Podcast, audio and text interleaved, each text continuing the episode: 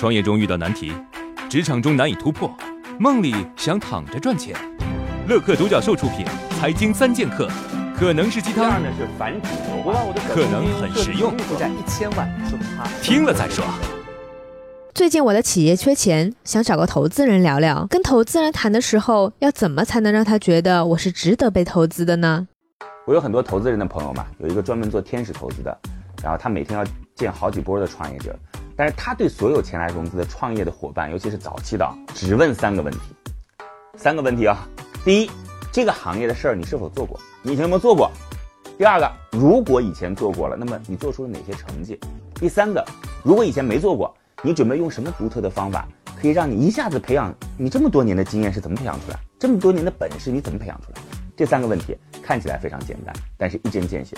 投资人啊，他就根据这个问题穷追猛打。所以，三个简单的问题，其实也可以分辨创业者是否有真功夫、真本事。今天我们采访到的是海宁皮革城名誉董事长任有法。海宁皮革城，中国最大的皮革市场。任有法主持的海宁皮革城可以说是嘉兴零资源经济模式的一个代表。他是为数不多的自始至终带领一家专业市场走过二十年的企业家。李老师，你是五零后，现在我的很多粉丝是九零后、九五后，你觉得这些年轻人跟你比起来，有没有少了点什么东西？区别不大，他们少的也不多，但是可能就少了一个点上是少了点，坐在家里弄电脑、开手机的时间太长。我觉得我建议年轻人要大胆的走出去，跟人交流，跟人人交流，跟比你厉害的人交流，大胆的去付付钱买单。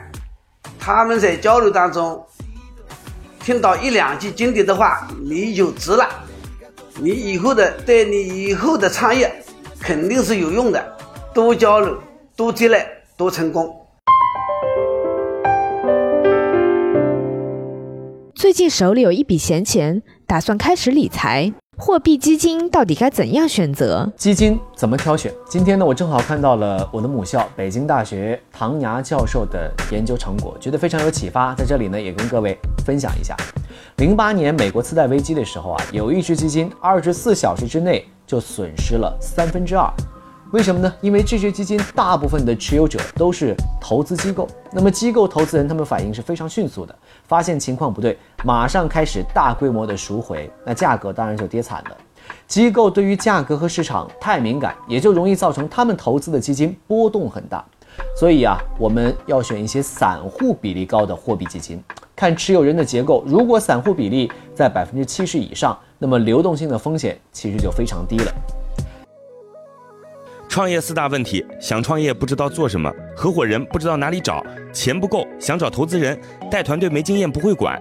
要解决这四大问题，现在马上下拉手机屏幕，在我的介绍资料里有我的个人微信号，长按复制，添加我为好友。我们在乐客独角兽创业社群为你一一解决这四大问题。在这个社群里，已经有来自全国的将近两万多名优秀的创业者，每周都有线上线下课程分享营销、推广、管理的干货和经验。我也在社群里等你哦。